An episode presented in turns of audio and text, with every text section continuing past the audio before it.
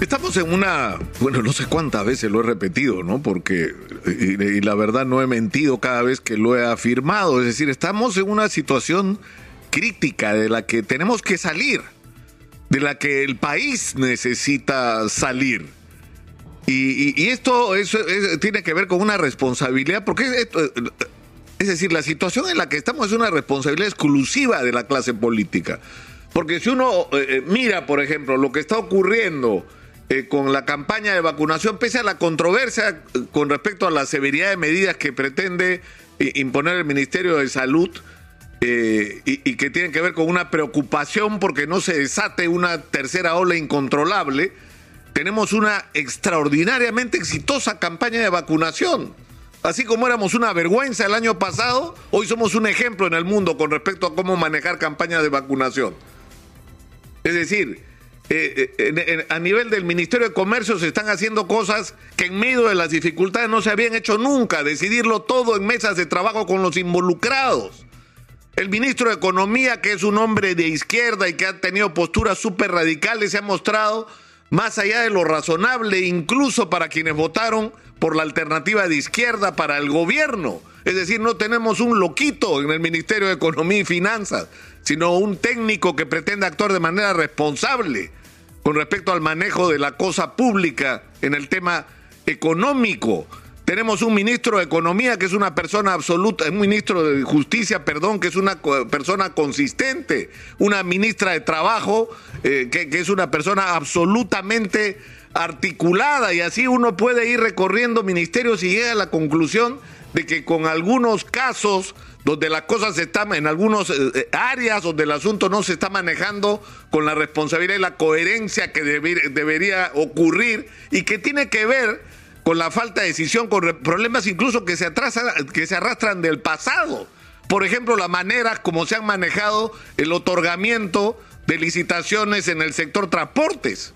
Es decir, si ha habido un lugar donde la corrupción uh, chorreaba por las ventanas, era en el Ministerio de Transportes, y ahí lo primero que tuvieron que hacer desde el primer día es hacer una fumigación.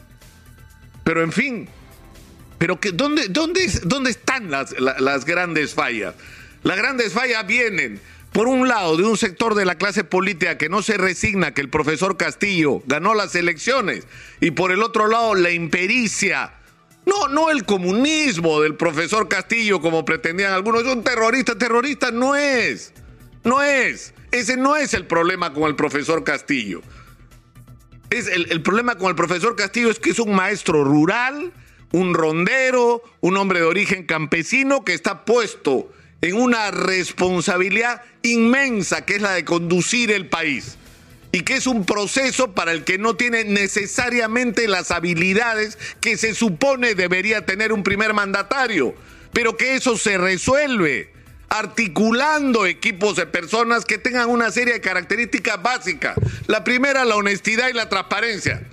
Y ahí comenzó equivocándose el presidente, permitiendo que alguien de la calaña de Bruno Pacheco estuviera al lado suyo, en un lugar tan cercano y tan importante, poniendo en riesgo incluso la propia imagen, el prestigio y la honorabilidad del presidente de la República. En segundo lugar, rodearse de personas que no solamente sean transparentes y honorables, sino que sean personas eficaces, eficaces, que sean capaces de construir un equipo para poner a funcionar un gobierno donde, como insisto, hay algunas cosas que están funcionando bien. En temas además claves como la salud pública. Pero además, pese, y fíjense ustedes lo que está pasando, pese a los eh, gravísimos errores políticos que se han cometido en relación sobre todo con ciertas designaciones, eh, la economía está en movimiento, ha habido un lento pero firme proceso de recuperación que va a tomar su tiempo. En algunos niveles estamos ya por encima de lo que estábamos antes de la pandemia. La minería ha crecido, la, la, industria de exportación ha crecido. Hay sectores de la economía que prácticamente no pararon durante la pandemia. Pero lamentablemente eso no ha sido la, la situación de la inmensa mayoría de peruanos que viven en la informalidad.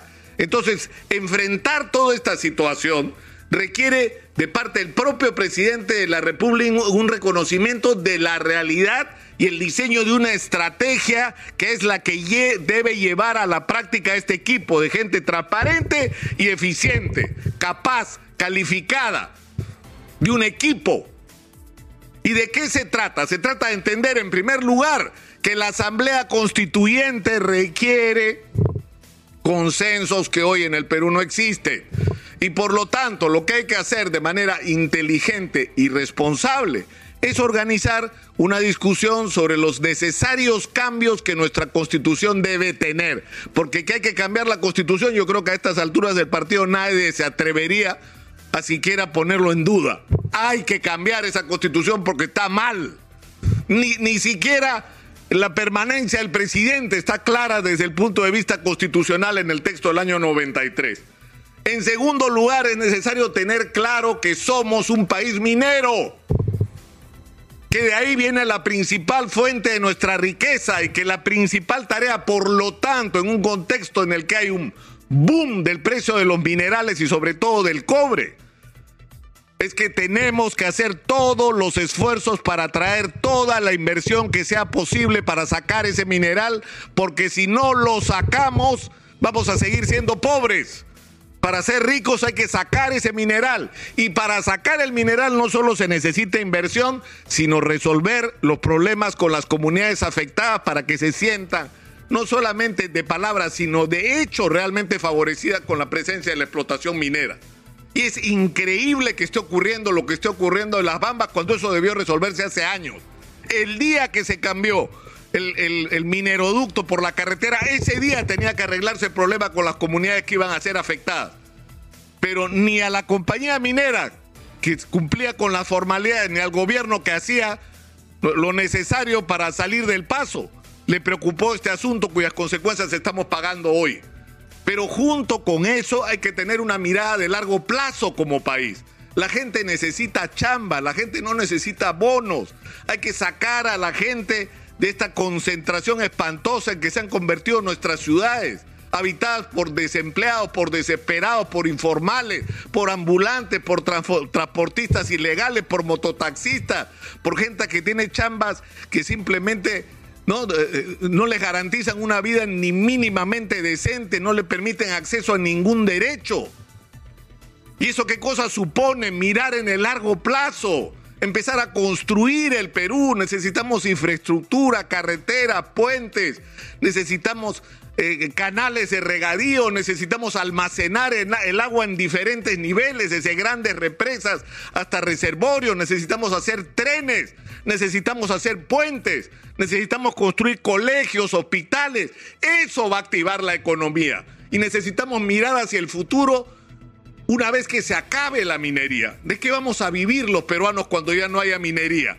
¿De dónde van a salir nuestros ingresos? Porque el mineral se acaba o los materiales simplemente no tienen el valor que tuvieron en algún momento. Ya nos pasó con el caucho, ya nos pasó con el guano, nos va a pasar con el cobre si no aprovechamos la oportunidad. Entonces hay que usar estos recursos para transformar nuestra economía y la agricultura de exportación puede ser una fuente extraordinaria y gigantesca, no solamente de ingresos, sino de empleo y de calidad de vida para millones de peruanos. Eso puede ser la gran segunda reforma agraria, que permita el regreso masivo de peruanos que vinieron huyendo del campo a vivir a las ciudades en las peores condiciones, a gente que regresa a sus terruños a tener una vida decente. Pero para eso necesitamos que el presidente haga algo elemental, convocar a la gente más calificada, a la gente que sabe lo que hay que hacer. Y acá lo hemos repetido hasta el cansancio, no solo este año, no solo por la pandemia, desde antes. ¿Cómo es posible que tengamos gas natural? ¿Cómo es posible que tengamos el gas licuado de petróleo que producimos nosotros y que pagamos a precios internacionales? Es decir, lo que estamos pagando por el gas licuado que se saca de la selva peruana. Es como si ese gas licuado viniera de, no sé, Arabia Saudita. No viene pues de Arabia Saudita, viene de Cusco, de Loreto, de ahí viene. Entonces, ¿por qué cuesta como si viniera de Arabia Saudita? Eso es algo que hay que corregir, pero lo que hay que corregir también y ponerse en acción ahora es que si tenemos el gas natural, que es muchísimo más barato, muchísimo menos dañino para el medio ambiente, ¿por qué no lo masificamos? Y hay técnicos que tienen respuestas para ponerse en acción ya. De estas cosas tenemos que ocuparnos. De estas cosas que tenemos que ocuparnos. Pero la condición inmediata, y con esto quiero terminar, es dejar absolutamente clara la responsabilidad del presidente sobre actos irregulares que claramente han ocurrido en el espacio, lamentablemente, del Palacio de Gobierno. Y esta es una responsabilidad de la Fiscalía que tiene que hacer una investigación independiente, sin sesgo político. Y por eso la fiscal de la Nación tiene la obligación, la obligación de que esta investigación se conduzca precisamente en esas condiciones, sin intencionalidad política, sino en busca de la verdad. Y si esa verdad lleva a que el presidente tiene responsabilidad, si esa investigación lleva a esa conclusión, entonces habrá que actuar en consecuencia, conforme a lo que marca la ley. Ese tiene que ser el procedimiento y para eso, insisto, esta investigación tiene que ser transparente, independiente y desprendida de todo apasionamiento político y de todo cálculo político. Parece imposible pretender esto, yo creo que es posible, yo creo que depende de la voluntad de todos. No vamos a salir de donde estamos si no nos ponemos en acción ahora. Estamos perdiendo meses valiosísimos valiosísimos. Cada mes que se pierde no solo es un mes perdido en términos de tiempo, sino en oportunidades de convertirnos y de empezar a caminar a convertirnos en un país del primer mundo.